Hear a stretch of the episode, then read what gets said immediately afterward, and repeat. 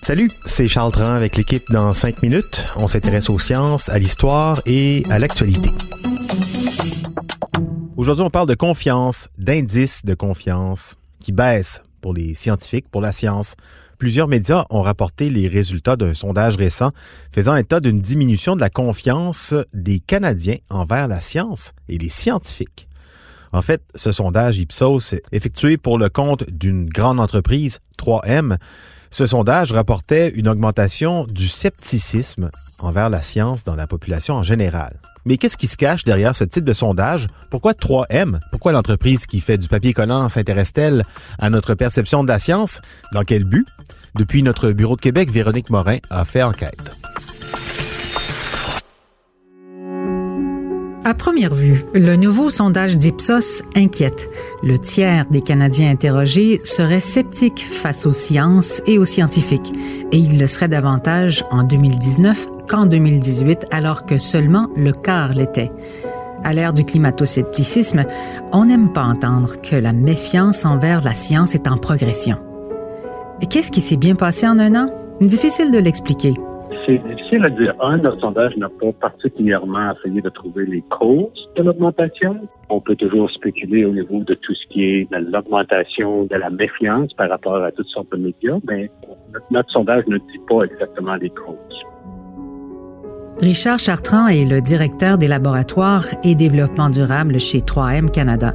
3M, c'est la compagnie qui a commandé le sondage effectué dans 14 pays auprès de 14 000 personnes, dont 1000 Canadiens. Dans l'analyse de son sondage, il conclut qu'il y a un effritement de la confiance des Canadiens envers la science et qu'il faut mettre en place des mesures de vulgarisation scientifique pour mieux expliquer la science. Des objectifs nobles, en principe, mais il y a un mais. D'abord, ce qui met la puce à l'oreille, c'est qu'en lisant de plus près, on apprend aussi que 84% des Canadiens ont confiance en la science et aux scientifiques. Donc, une grande majorité des répondants ont confiance, mais le tiers des gens demeurent sceptiques. Si la confiance c'est bien, le scepticisme l'est peut-être davantage puisque c'est le scepticisme, le doute, qui est à la base des plus grandes découvertes scientifiques, non? Le sondage révèle aussi que les gens sont sceptiques parce qu'ils considèrent que les scientifiques sont souvent à la solde des compagnies et ou des gouvernements. En d'autres mots, les gens se méfient parce qu'ils savent que les scientifiques ont souvent les points liés et que leurs recherches sont parfois utilisées à des fins commerciales et ou politiques. Des exemples de ça, il y en a à la pelle. Le DDT, les pluies acides, l'amiante, le tabac, le vioxx, l'atrazine, la peinture au plomb ont créé chez un vaste segment de la population la perception d'une science achetée par l'industrie, pouvait-on lire dans l'agence Science Presse en réaction à ce sondage? D'accord. Mais peut-on aussi rappeler que ce sondage est financé par le conglomérat américain 3M?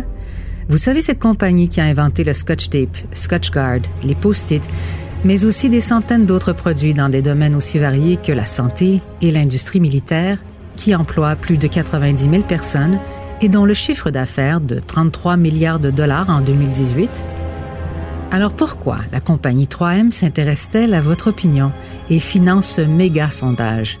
Pour nous, c'est de un, c'est de bien comprendre le marché canadien et les attitudes. Deux, on essaye d'aider la, communauté à mieux comprendre la science. Et troisièmement, c'est vraiment pour aider nos ingénieurs à être des meilleurs communicateurs lorsqu'ils vont interagir soit avec les clients ou la communauté. Le sondage Ipsos 3M révèle également que la grande majorité, les trois quarts des gens, sont curieux. Les gens veulent savoir. C'est aussi pour essayer d'aider à nos gens, à nos travailleurs, à nos ingénieurs d'application, euh, à être capables de bien comprendre l'état de la science au pays.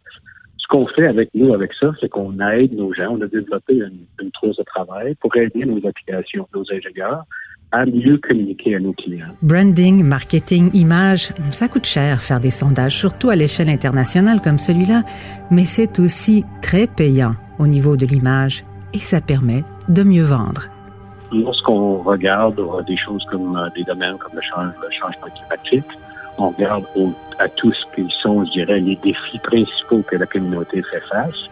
Euh, on sait qu'on a besoin d'une bonne base scientifique. C'est au soutien de la base scientifique qu'on va être capable d'adresser certains de ces, défis-là qui sont peut-être les, les défis les plus difficiles pour la communauté à adresser. Donc, pour nous, c'est important de vivre notre, notre mission, c'est-à-dire que d'appliquer la science à la vie et d'essayer d'aider nos clients à faire des choses.